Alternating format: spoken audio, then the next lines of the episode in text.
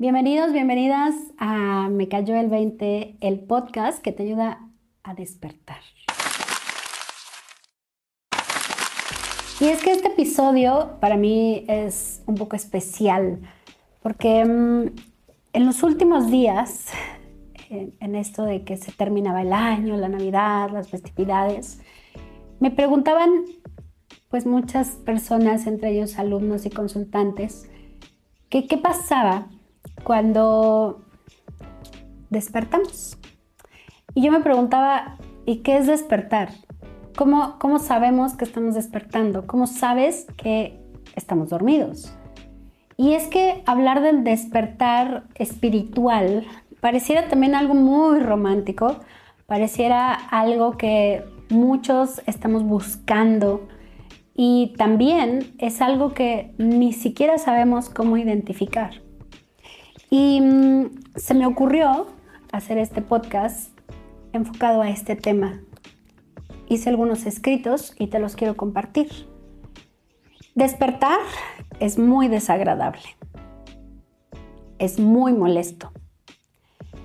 Es como cuando estás en un sueño muy profundo, en tu cama, calientito, en tu cuarto, en tu espacio, soñando que no sabes que estás soñando, pero hay algo que se está moviendo dentro de ti y no quieres despertar.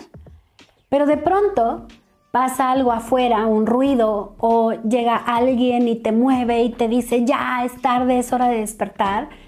Y es como, a ver, estaba durmiendo muy a gusto, estaba durmiendo muy delicioso. ¿Por qué me mueven? ¿Por qué me despiertan? ¿Por qué hay tanto ruido?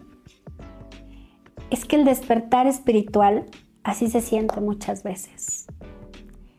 Y es que dormir, dormir es delicioso, dormir es muy cómodo, dormir hasta muy tarde es de verdad algo maravilloso. Pero también, mientras se duerme, nos perdemos de muchas cosas.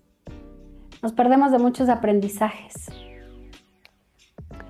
Despertar es lo más incómodo que puede ocurrirle al ser humano.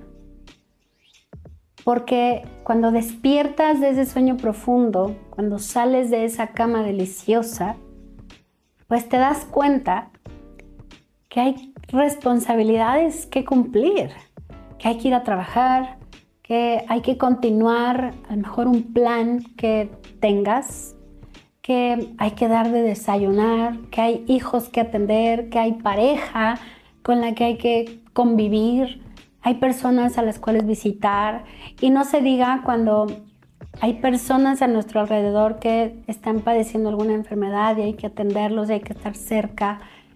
O lo que es peor aún, cuando estamos pasando por rupturas, por procesos de divorcio, por esos procesos incómodos que a nadie se le desea. Y es justo en ese momento donde la incomodidad del despertar nos empieza a habitar de una manera que no deseamos. Y despertar no, no le ocurre a todos los seres humanos, no le ocurre tampoco a cualquier ser humano. A veces despertar es una decisión.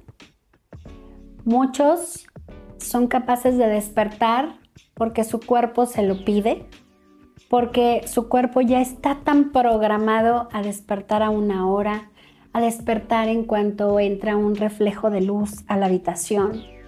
Y es ahí donde mm, el cuerpo se prepara y despierta solito. Hay otras personas que requieren despertador, que requieren una alarma para poder despertar. Y si eso lo llevamos a la vida real, si eso lo llevamos al despertar espiritual, es algo similar.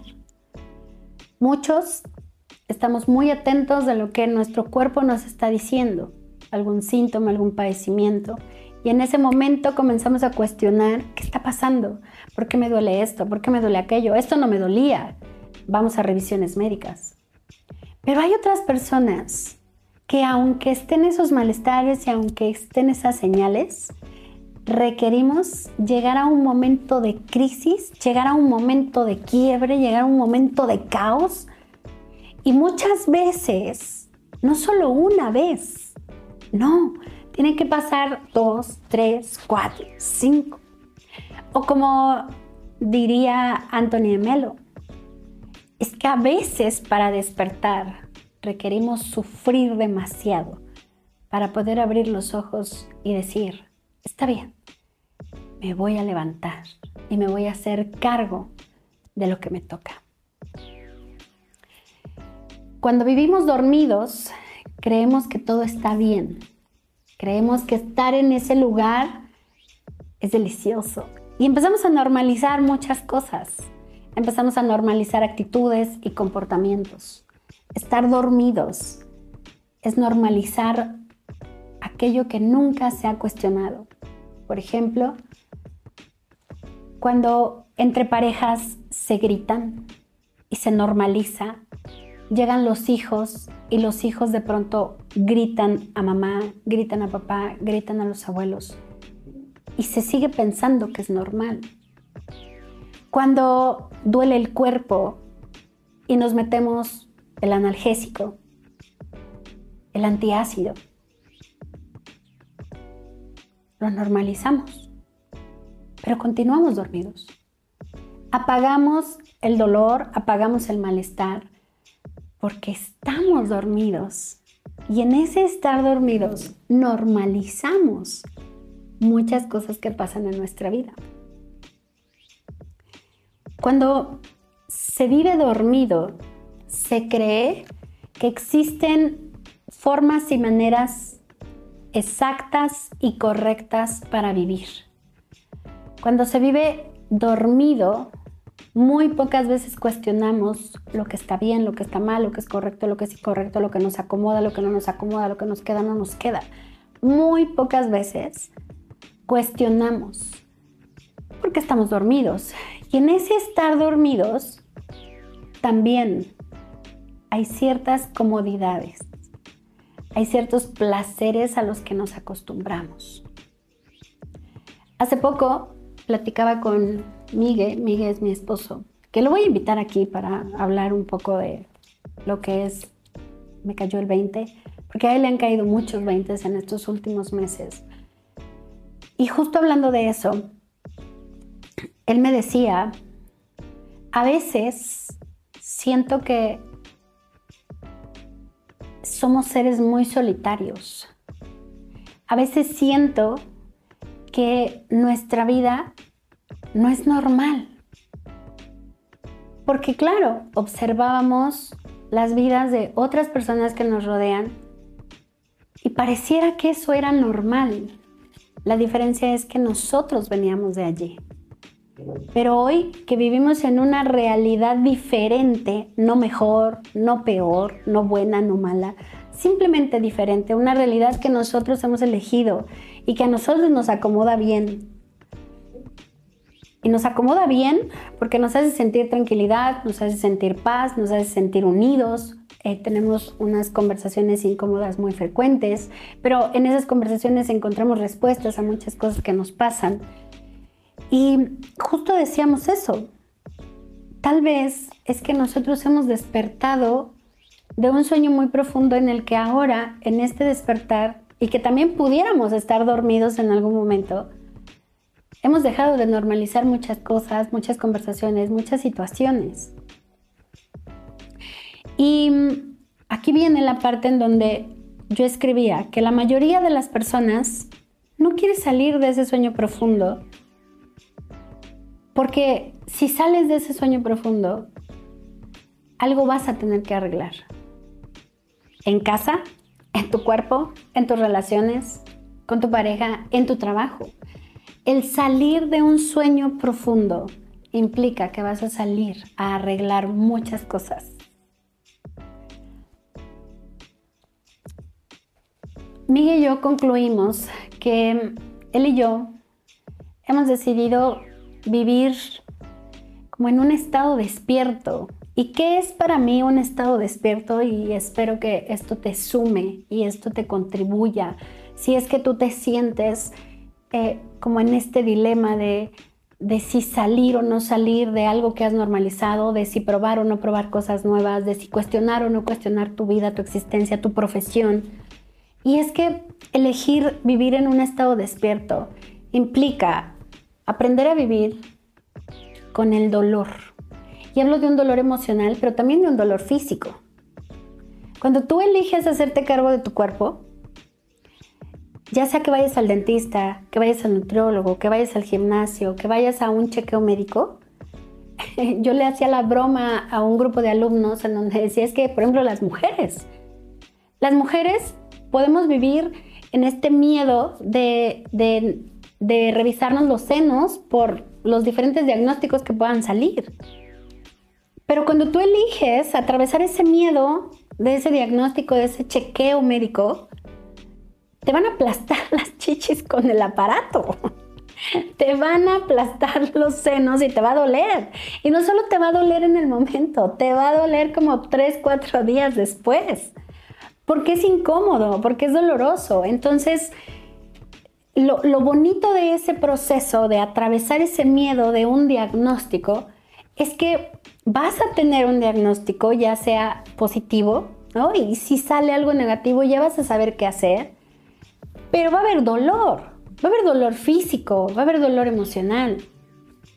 Si tú eliges atravesar la incomodidad de, de terminar una relación que sabes que ya no tiene futuro, va a ser incómodo, va a ser doloroso, va a ser doloroso darte cuenta que ya no eres feliz, que esa relación ya no puede ir más allá, pero ahí hay incomodidad, ahí hay dolor, pero también va a haber dolor cuando decides ya no más.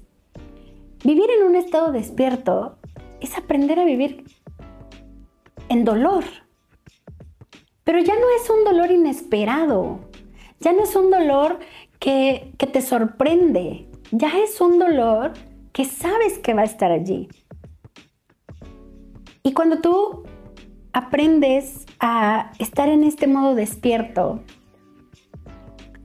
pues viene la parte en donde aceptas que va a haber dolor y que eliges no sufrir ese dolor.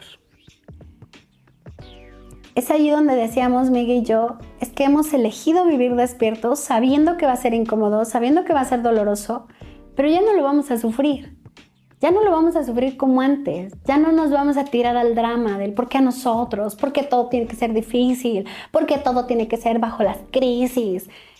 Ya no vamos a llegar a ese nivel, porque ahora estamos eligiendo vivir en otro estado, en otro estado de conciencia. Un estado de conciencia dormidos o despiertos es un estado de conciencia.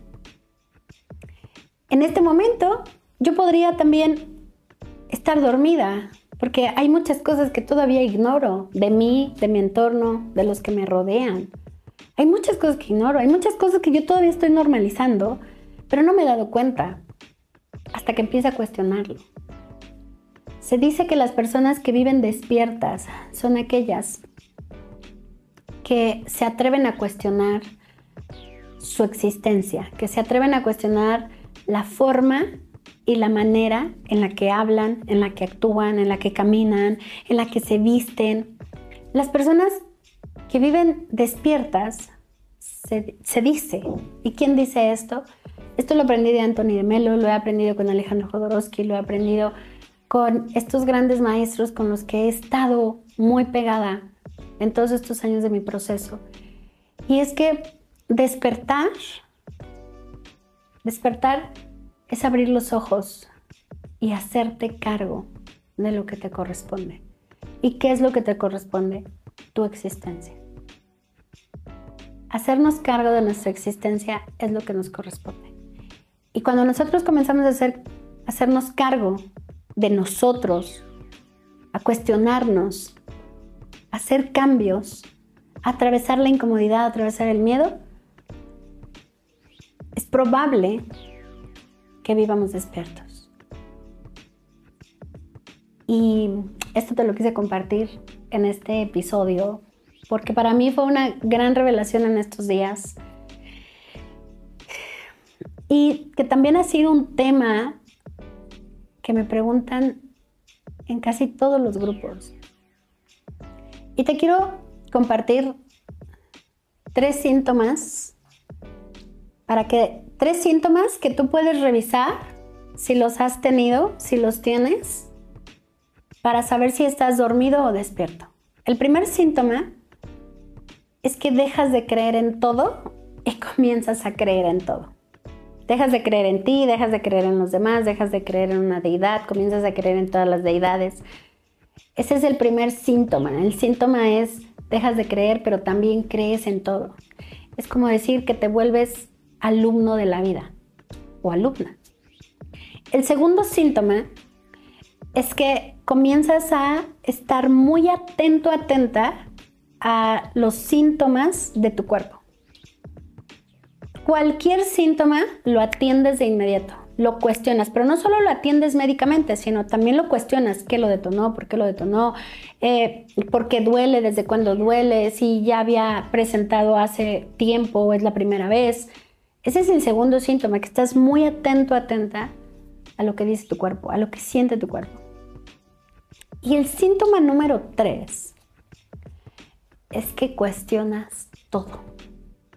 Cuestionas todo como los niños. ¿Y por qué es blanco? ¿Y por qué no es de otro blanco? ¿Y por qué te lo pones? ¿Y por qué no te lo quitas? ¿Y por qué? ¿Y por qué? ¿Y por qué? Cuando tú comienzas a cuestionar en ese nivel, es porque probablemente estás despertando. Esto ha sido Me cayó el 20, el podcast que te ayuda a despertar o a seguir dormido, pero eso lo decides tú. No te olvides de seguirnos en todas las redes sociales, de compartir este episodio si te ha gustado, de dejarme preguntas, comentarios para que nosotros nos estemos eh, comunicando a través de preguntas y respuestas. Nos vemos en el próximo capítulo y esto ha sido Me Cayó el 20.